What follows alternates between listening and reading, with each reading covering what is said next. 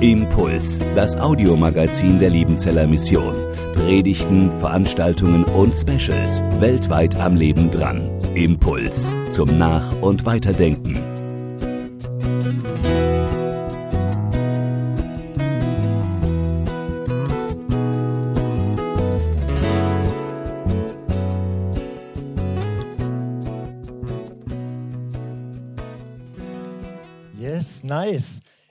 Freue mich richtig hier zu sein, muss ich sagen. Es gibt so ganz viele Events, wo ich spreche im Jahr, aber auf das habe ich mich enorm gefreut, weil ich liebe das Thema Gebet und ich bin mega überwältigt, wie viele einfach junge Leute sich anmelden zu einem Gebetskongress.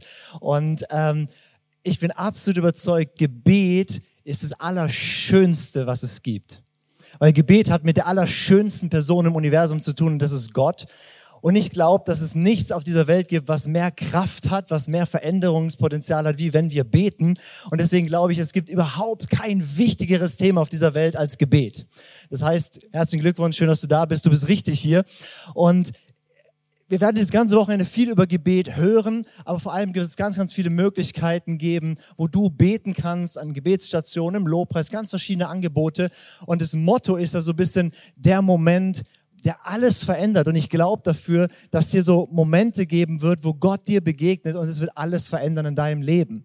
Und ähm, darum geht's heute Abend, um Begegnung mit Gott. Aber bevor ich so reinstarte, ähm, will ich mit so einem kurzen Gedankenexperiment starten. Also stell dir mal vor, du wärst jetzt nicht im 21. Jahrhundert hier ähm, in Bad Liebenzell auf der UPC, sondern du würdest im ersten Jahrhundert äh, leben und nicht in Deutschland, sondern in Israel und würdest dort so durch das staubige Israel laufen und hättest Jesus kennengelernt. Ja, du wärst einer von diesen Jüngern Jesu, wie wir es in der Bibel im Neuen Testament lesen, und du wärst mit ihm so unterwegs. Also stell dir mal vor, du würdest jetzt nicht nur die Geschichten hören, sondern du wärst damals dabei gewesen. Und dann stell dir vor, du wärst so ein, zwei Jahre mit Jesus unterwegs und hättest so erlebt, wie er, wie er predigt und wie er Kranke heilt und wie er spooky Sachen macht, ja. Und, und, und, und dann hättest du die Möglichkeit, Jesus zu bitten, dass er dir eine Sache beibringt.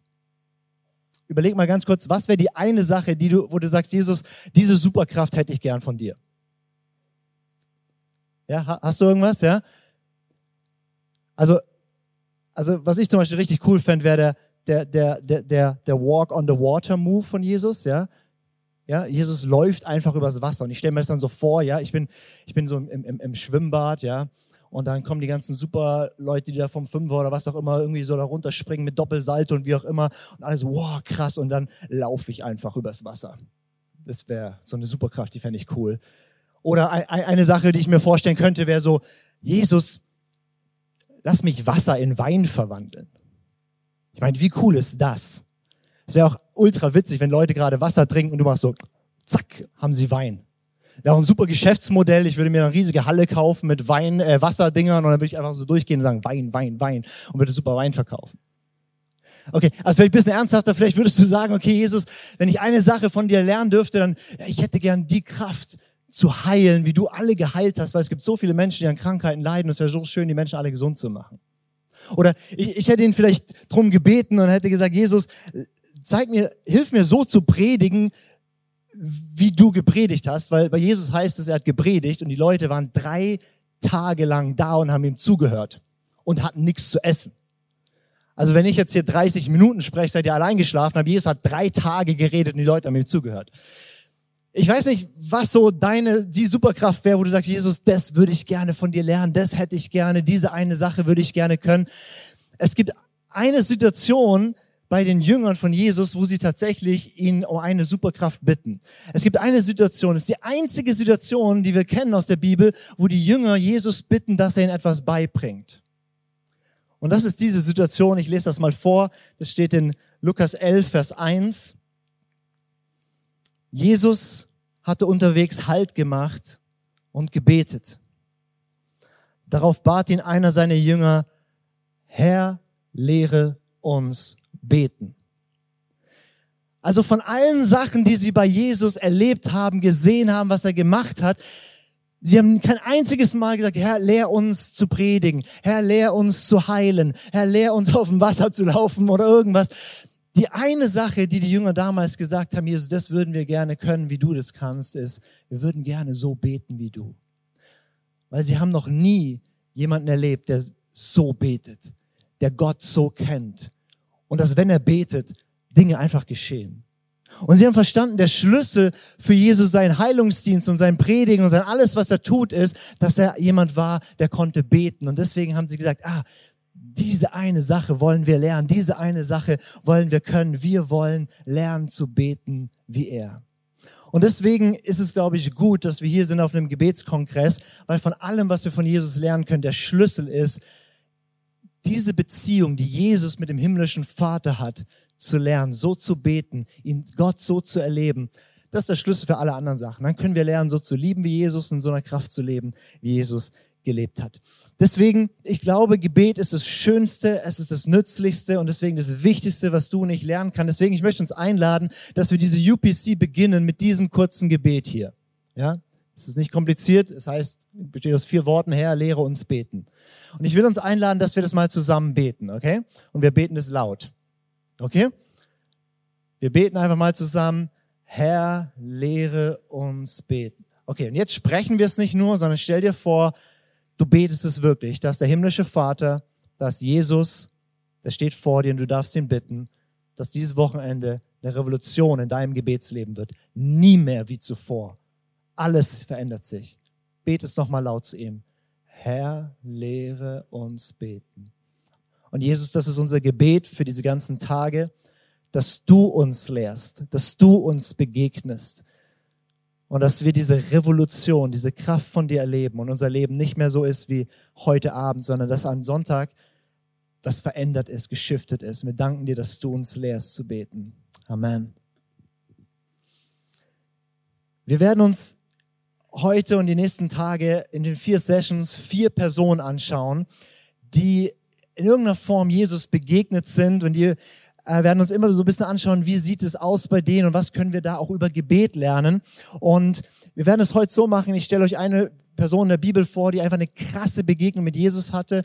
Dann erzähle ich euch ein bisschen Stories über, wie ich diesen Jesus erlebt habe. Und dann reden wir darüber, wie kannst du diesen Jesus erleben. Weil das ist das Wichtigste heute hier, dass wir nicht nur alte Geschichten hören aus der Bibel oder von, von, von dem Typ hier vorne, sondern dass du erleben kannst, was die Bibel sagt, was wir erleben können, nämlich eine wirkliche Begegnung mit Jesus. Und der erste, den wir uns heute anschauen wollen, ist ein Mann, den kennst du wahrscheinlich, wenn du so ein bisschen im christlichen Bereich unterwegs bist und so, ja, ähm, keine Ahnung, so ein bisschen die Bibel kennst und so. Das ist Paulus oder der heißt auch Saulus oder Saul in der Bibel. Ähm, und Paulus ist, der hat so das halbe Neue Testament geschrieben, ist so einer der krassen Apostel, der viele Gemeinden gegründet hat, ultra viel bewegt und so weiter seine erste Begegnung mit Jesus war so revolutionär, dass es alles verändert hat. Und die will ich mit euch ein bisschen anschauen. Und ähm, lest euch einfach mal den Text vor, wo diese Story steht. Das ist Apostelgeschichte 9, Verse 3 bis 9. Da ist es, als er, also Paulus, nun nach Damaskus unterwegs war. Und dazu muss man sagen, der hat einen Auftrag. Warum ist er nach Damaskus gegangen? Naja, Paulus war ein, ein Typ, der hat Gott geliebt und war so eifrig für Gott, dass er gesagt hat, alle, die nicht so an Gott glauben, wie ich denke, dass es richtig ist, ähm, die muss ich verfolgen. Und er hatte von einer Sekte gehört, das waren die Leute, die an Jesus geglaubt haben. Und er dachte, sein Job von Gott ist, dass er diese Sekte verfolgt. Und er ist nach Damaskus gegangen, um dort Menschen, die Jesus nachgefolgt sind, zu verfolgen. Er war auf dem Weg nach Damaskus. Und als er die Stadt schon fast erreicht hatte, leuchtete plötzlich vom Himmel her ein Licht auf. Von allen Seiten umgab ihn ein solcher Glanz, dass er geblendet zu Boden stürzte. Gleichzeitig hörte er, wie eine Stimme zu ihm sagte, Saul, Saul, warum verfolgst du mich? Wer bist du, Herr? fragte Saulus. Die Stimme antwortete, ich bin der, den du verfolgst. Ich bin Jesus. Doch jetzt steh auf und geh in die Stadt. Dort wird, dort wird man dir sagen, was du tun sollst. Die Männer, die mit Saulus reisten, standen sprachlos vor Bestürzung dabei. Sie hörten zwar die Stimme, sahen aber niemand. Saulus richtete sich vom Boden auf und öffnete die Augen, aber er konnte nichts sehen. Seine Begleiter mussten ihn bei der Hand nehmen und nach Damaskus führen. Drei Tage lang war er blind und er aß nichts und trank nichts. Wow, das ist mal eine tolle erste Jesus-Begegnung.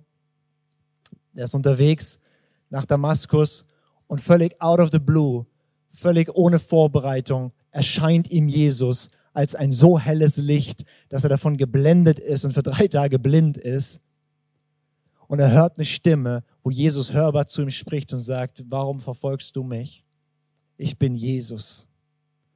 Und dieser Moment dieses Licht, diese Begegnung, diese Stimme, dieses, diese Erfahrung mit Jesus hat das Erleben von Paulus so dermaßen radikal verändert. Das ist eine so krasse Begegnung, dass der Typ war danach einfach nicht mehr derselbe. Es hat sich 180 Grad gedreht. Statt dass er jemand ist, der die Gemeinde verfolgt, war er jemand, der Gemeinden gegründet hat. Statt dass er, dass er dagegen aufgestanden ist, äh, wenn über Jesus geredet wurde, ist er überall rumgerannt und hat von Jesus erzählt. Statt dass er Menschen getötet hat, die an Jesus geglaubt haben, ist er für Jesus in den Tod gegangen. Es hat sich alles verändert bei diesem Mann.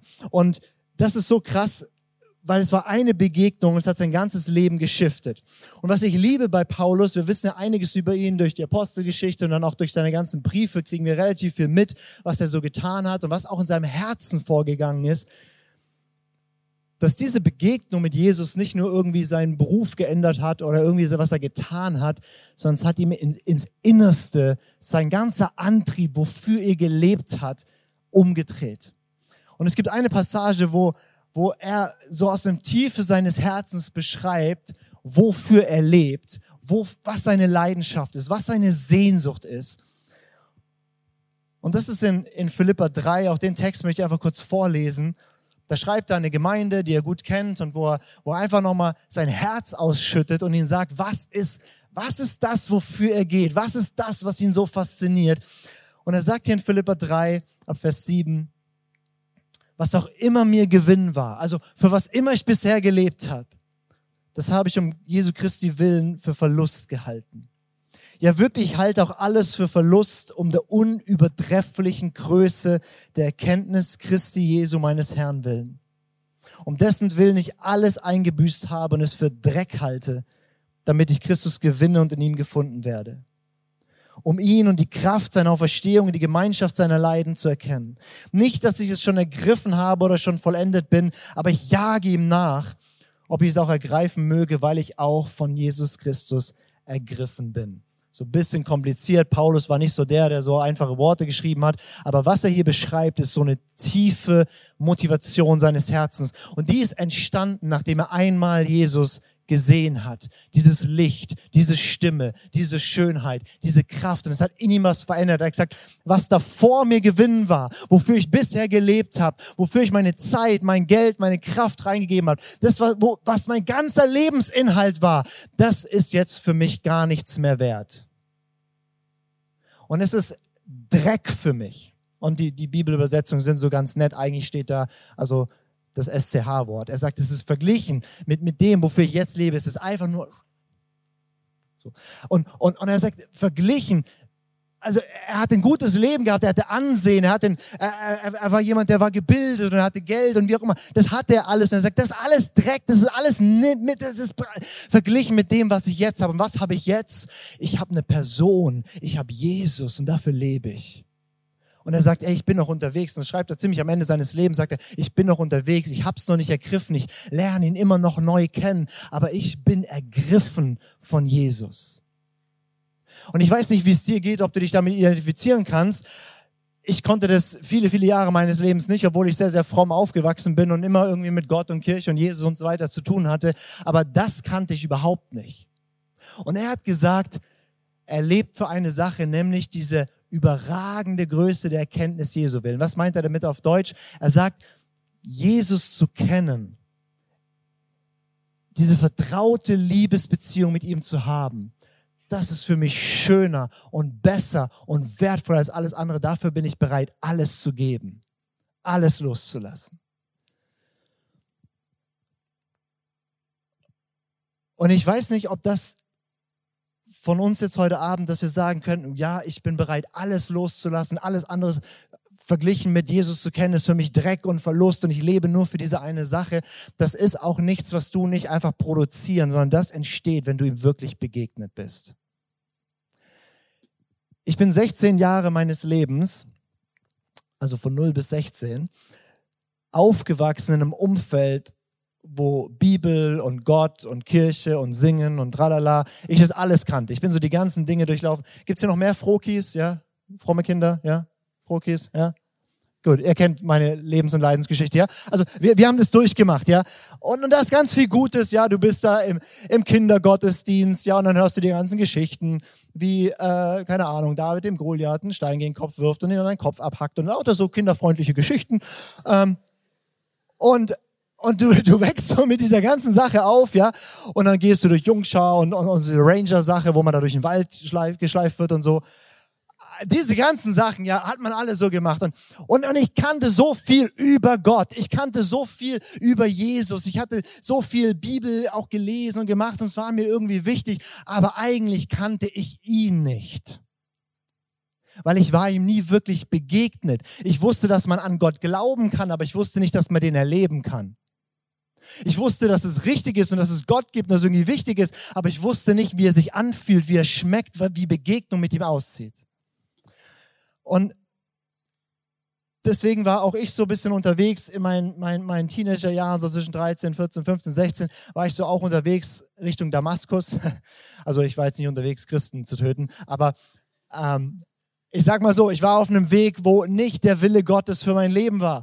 Da waren Kompromisse und Dinge, auch wo ich genau aus meiner ganzen christlichen Sozialisation raus wusste, das ist nicht irgendwie, wie man als Christ leben sollte und so weiter und so fort. Und und der Glaube um Gott war mir irgendwie wichtig, aber ich kannte ihn nicht so, dass ich gesagt habe, all das ist Dreck verglichen mit ihm, sondern all das war spannender als er. Weil beten, Bibel lesen, Kirche ist halt okay, aber jetzt nicht so ultra spannend. Ich weiß noch, wie ich in meiner Gemeinde immer saß. Da wurden jeden Sonntag sechs Lieder gesungen. Sechs Lieder. Es geht ewig. Und ich habe so immer durchgezählt. Viertes Lied.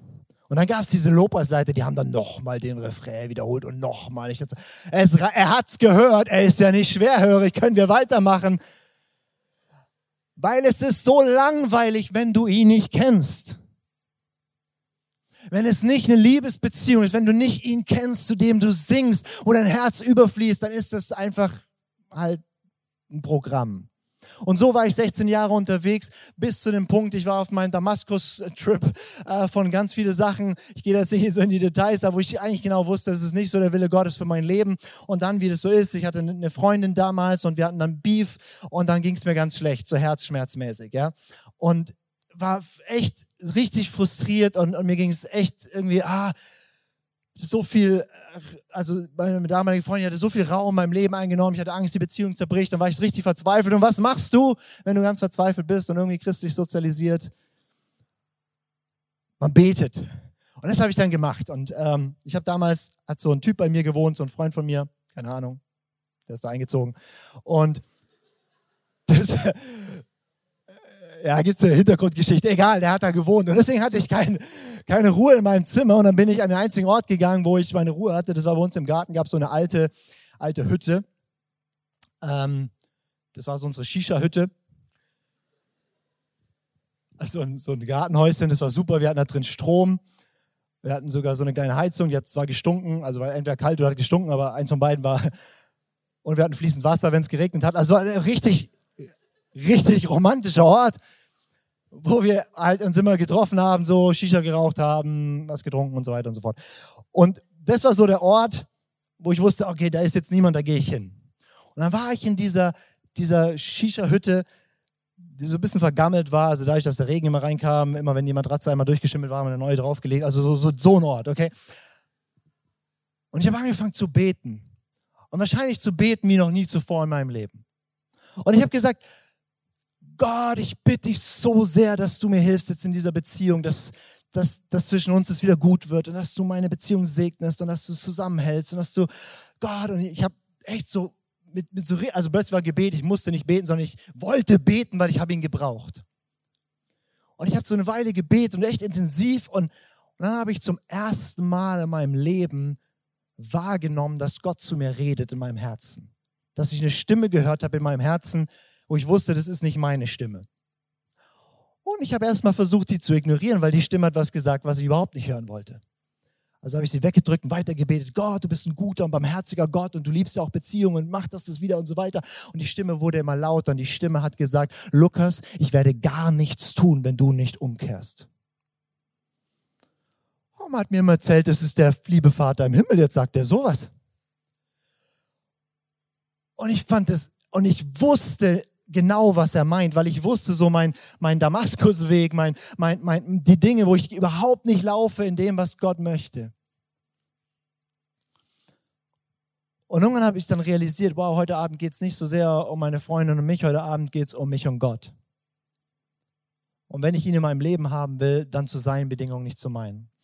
Und ich habe dann in dieser Shisha-Hütte mich dahin gekniet in den Dreck und, und habe gebetet und gerungen und, und, und weil ich wusste, was es bedeutet, wenn ich sage, ich, Gott, ich sage richtig Ja zu dir, dann heißt es Nein zu ganz, ganz vielen Sachen und das ist mir alles bisher mein Gewinn und das soll Verlust werden. Und Gott, ich, und irgendwann hatte ich mich innerlich durchgerungen, weil ich wusste irgendwie, früher oder später muss ich zu diesem Gott. Es gibt eine Ewigkeit, es macht nur Sinn. Ich weiß, dieser Gott existiert. Das war mir so bewusst. Und ich habe dann dieses Gebet gesprochen und habe gesagt, okay Gott, von jetzt an lebe ich nicht mehr mit dir, sondern jetzt lebe ich für dich. Was ich damit gemeint hatte, war, Gott, schon seit ich lebe, seit ich bin, bist du ein Teil von meinem Leben, sitzt du mit in meinem Lebensboot. Und da sitzt halt auch eine Shisha und ein paar andere Sachen. Äh, du hast so einen Teilaspekt, so am Sonntag, morgen, sechs Lieder und ein Kapitel Bibel am Tag, wenn ich es mache und so weiter. Das war bisher der Platz, den Jesus hatte. Und zu sagen, okay, jetzt, jetzt bist du nicht mehr ein Teil von meinem Leben, sondern jetzt jetzt gehe ich all in für dich. Und ich wusste noch gar nicht genau, was das bedeutet, aber von diesem Moment dann hatte ich so eine dermaßene Freude in mir. Ich bin rumgelaufen, als wäre ich high. Ich war wirklich so gut gelaunt, ich habe so gestrahlt, ich war so, wie auch immer, ich habe freudig dann mit meiner Freundin Schluss gemacht. Habe ihr erzählt, dass Jesus ganz toll ist. Die war von Zeugen Jehovas, die äh, hatte auch ein anderes Bild von ihm. Und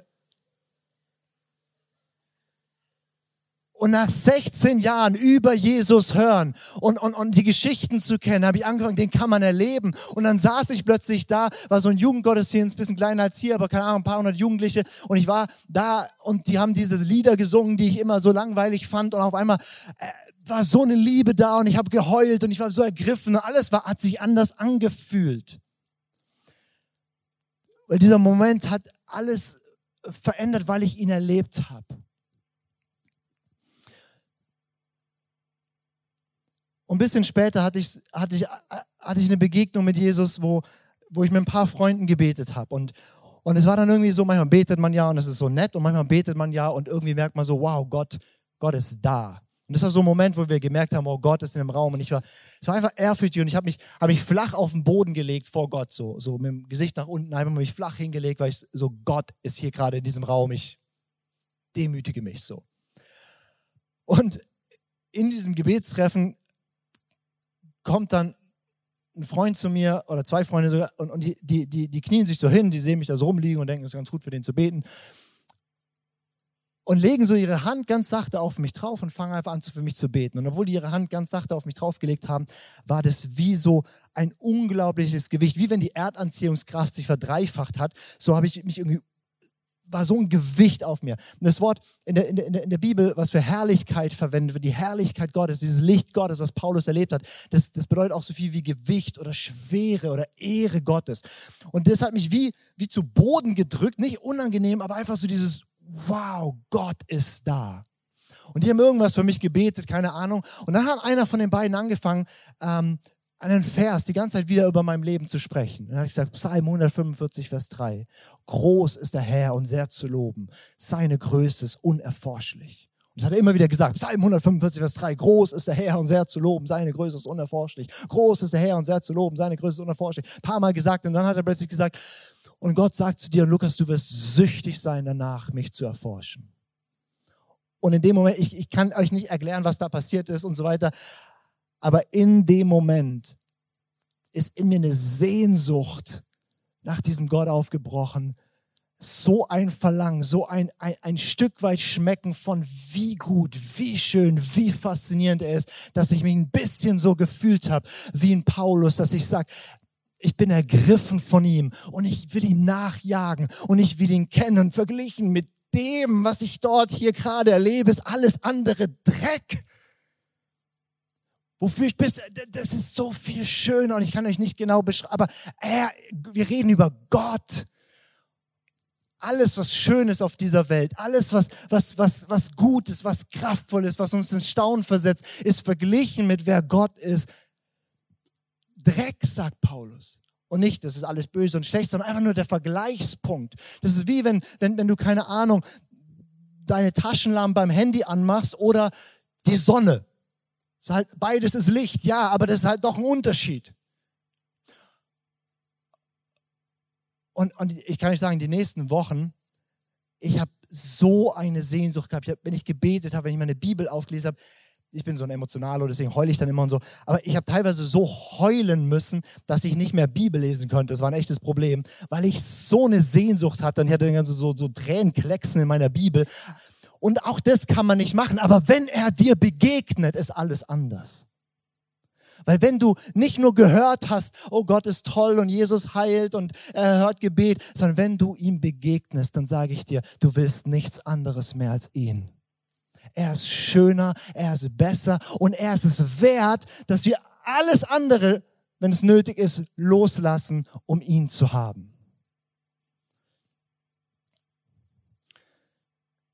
Und deswegen liebe ich Gebet. Weil Gebet bedeutet, ich rede, ich habe Gemeinschaft mit der Person, die mich so liebt und die ich mittlerweile so lieb. Und es gibt nichts Schöneres, als mit dieser Person zu sein. Und wenn du in das Gebetsbuch in der Bibel reinschaust, ja, in die Psalmen, dann, dann siehst du, dass, dass die Leute das so erlebt haben. Ja, wenn, wenn, wenn dort steht so, so Sachen wie, Gott, in deiner Gegenwart ist die Fülle von Freude. Also das höchste Maß an Freude, was erlebbar ist auf dieser Erde, ist, in seiner Gegenwart zu sein. Wenn du sagst, das habe ich noch nicht erlebt, das ist trotzdem wahr und du kannst es erleben.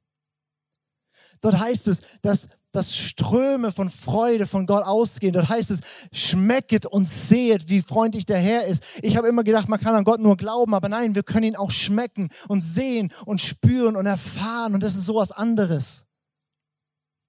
Es ist so etwas komplett anderes, ob du etwas über jemanden weißt oder ob du jemanden kennst. Du kannst über irgendjemanden einen Wikipedia-Artikel lesen oder eine Biografie oder was auch immer. Oder keine Ahnung, die Person bei Insta stalken oder so, dann weißt du etwas über die Person. Aber kennen tust du sie noch nicht. Weil kennen braucht Begegnung. Kennen braucht Interaktion. Kennen braucht Beziehung. Kennen braucht Vertrautheit. Und ist was komplett anderes, ob ich nur etwas weiß oder kenne. Eine Person in der Bibel, die auch eine massive Gottesbegegnung hatte und die mir so zeigt, wie schön, wie groß Gott sein muss, ist Hesekiel. Ich weiß nicht, ob ihr Hesekiel kennt, das Buch im Alten Testament. Ich habe neulich mal meine Aufschriebe entdeckt, als ich so ein Kind war, weil man hat mir gesagt, ich soll die Bibel durchlesen und ich soll immer ein Kapitel am Tag lesen und ich soll dann immer aufschreiben, was mir wichtig wird. Und dann habe ich so ein tolles altes Buch gefunden, wo ich das gemacht habe.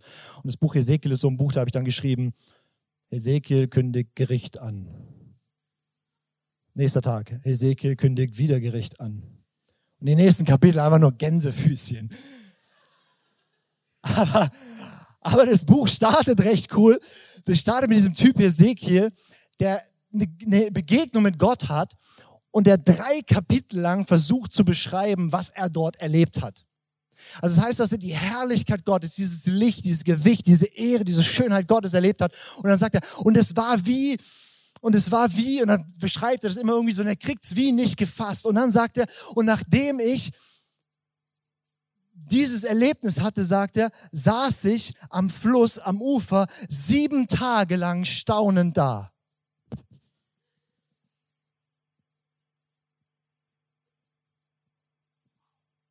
Also nicht sieben Sekunden oder so, sondern der Typ hat Gott gesehen und danach saß der sieben Tage lang staunend da. Kurze Frage, wann ging es dir das letzte Mal, dass du irgendwas gesehen oder erlebt hast, dass du sieben Tage lang staunend da saßt? Also natürlich, ein Elefant im Schwarzwald. Wow. Und sieben Tage lang saßen wir auf dieser Bank im Wald und haben geschaut. Nein, es gibt keinen Film, ja, den du guckst und dann am Ende sagst, oh, unglaublich. Und da ist die dann doch noch zusammengekommen. und dann sitzt du sieben Tage staunend. Du, du hast auch noch kein Naturspektakel gesehen. Du hast noch nichts gesehen, wo du sieben Tage überwältigt von dieser Schönheit, von dieser Kraft, von dem, was du nicht beschreiben kannst, nicht fassen kannst, nur sagen, es ist wie, es ist wie, es ist so viel besser als alles andere, was es auf dieser Welt gibt. Wir reden über Gott. Dieser Gott ist so viel schöner, so viel größer, so viel besser als alles. Und jetzt sitzt du hier und sagst, ja, aber ich bin halt nicht Paulus oder Ezekiel und ich bin auch nicht mal der Lukas. Ich, ich, ich habe das vielleicht so noch nicht erlebt. Dann habe ich eine extrem gute Nachricht für dich. Das ist nicht was für Einzelne, sondern durch Jesu Tod und Auferstehung ist das was für alle. Ich habe noch einen letzten Bibelvers für euch. Da ist es in 2. Korinther 3, Vers 18 von diesem Paulus. Er sagt, wir alle aber schauen mit aufgedecktem Angesicht die Herrlichkeit des Herrn an und werden so verwandelt in dasselbe Bild von Herrlichkeit zu Herrlichkeit, wie es vom Herrn dem Geist geschieht. Paulus schreibt hier über Mose, den krassen Mann aus dem Alten Testament, der die Herrlichkeit Gottes erlebt hat und so weiter. Und dann sagt er, das, was Mose erlebt hat, ist noch gar nichts verglichen mit dem, was wir jetzt erleben. Und dann schreibt er hier was ganz Schönes. Er sagt, wir alle. Können wir das mal zusammen sagen? Alle? Alle. Die Bibel wurde ja ursprünglich auf Griechisch geschrieben. Also da steht nicht auf Deutsch alle, sondern steht auf griechischen Wort. Und dieses griechische Wort, wisst ihr, was es bedeutet? Alle. Alle, alle, alle, also auch du. In der Bibel heißt es, vom Kleinsten bis zum Größten, alle werden Gott kennen, wie Paulus ihn kannte, dieses persönliche Ergriffensein und Lieben und, und, und erfahren einfach, wie gut Gott ist. Das ist für alle, wenn du hier drin sitzt und du denkst, du, du oh, boah, Lukas, von dem, was du da redest, da bin ich meilenweit weg. Hey, das gilt für dich. Wenn du sagst, boah, mit diesem Jesus habe ich bisher noch gar nicht viel zu tun, aber er mit dir, er will dich und er möchte dir begegnen auf eine Art und Weise, dass du nicht, weil du musst, sondern weil du verliebt bist, weil du willst, weil du ergriffen bist, alles für diesen Jesus gibst. Und Gebet wird plötzlich schön. Warum? Naja, weil du ihn kennst, weil es eine Liebesbeziehung ist, weil du ihn erfährst, weil du seine Stimme hörst, weil es den Geschmack des Himmels trägt. Und solche Gottesbegegnungen kann man nicht machen. Die kann man nicht produzieren, man kann die auch nicht planen, man kann auch nicht sagen, jetzt äh, jetzt zack, Gottesbegegnung. Aber was man machen kann, man kann sich ausstrecken und sagen, ich will das. Mose, der Mann auf dem, der, der, der, der im Alten Testament so eine Riesenrolle spielt, der hat ein Gebet gebetet, das war ganz einfach. Er hat gesagt, lass mich deine Herrlichkeit sehen der hatte eine Sehnsucht. Und dann ist nicht mal gleich was passiert, sondern ein bisschen später hat Gott sich ihm gezeigt auf eine massive Art und Weise. Und die Bibel sagt, dass so wie Mose die Herrlichkeit Gottes gesehen hat, wir alle aber schauen jetzt diese Herrlichkeit an diese Stories in der Bibel oder was ich erzähle, das ist nicht was Besonderes, sondern das ist, was für dich bereit liegt. Und es wird bei dir anders aussehen und sich wird anders anfühlen und du gebrauchst andere Worte. Aber was gilt ist, da ist ein Gott, der dich liebt und der dich sehnt nach dir und der dich jetzt gerade sieht und sagt, ich will dir meine Herrlichkeit zeigen. Und er wartet drauf, ob du sagst, ja, ich will sie sehen. Und ich möchte gerne diesen ersten Abend einfach, einfach mit diesem, diesem kurzen Gebet nochmal ähm, mit euch beenden und euch einladen, dieses Gebet zu sprechen und euch einfach auszustrecken hin zu Gott. Vielleicht können wir einfach alle mal aufstehen.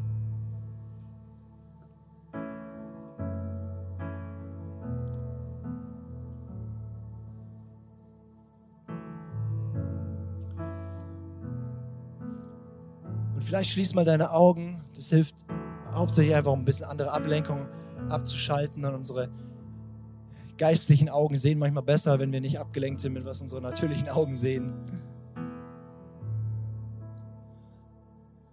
Und ich weiß nicht, was diese Geschichten, was die Geschichte von Paulus oder die Geschichten, die ich erzählt habe, mit dir machen, aber ich hoffe, dass sie dir Hunger wecken und Sehnsucht.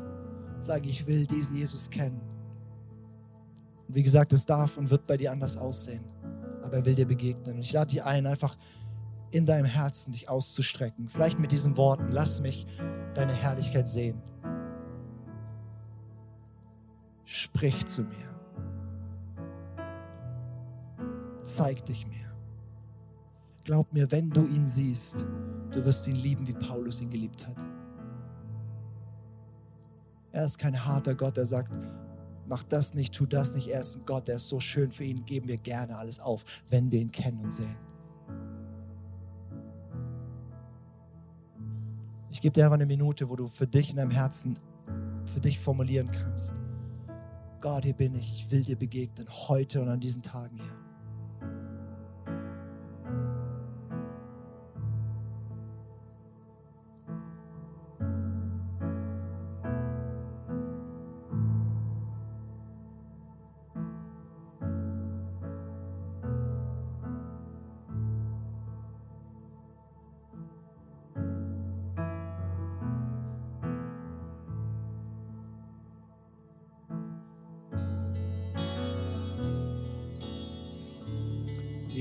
Bist so viel schöner, so viel besser, als wir alle bisher wissen.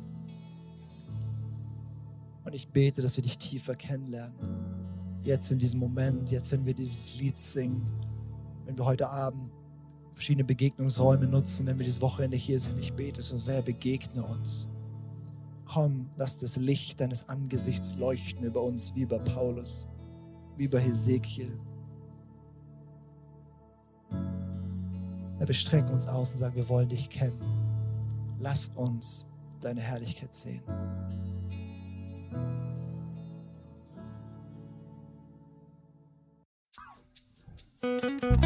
Impuls ist eine Produktion der Liebenzeller Mission. Haben Sie Fragen? Würden Sie gerne mehr wissen? Ausführliche Informationen und Kontaktadressen finden Sie im Internet unter www.liebenzell.org. Die Liebenzeller Mission produziert ebenfalls das Fernsehmagazin Weltweit am Leben dran. Informationen zur Sendung und zum Empfang gibt es unter www.weltweit-magazin.de.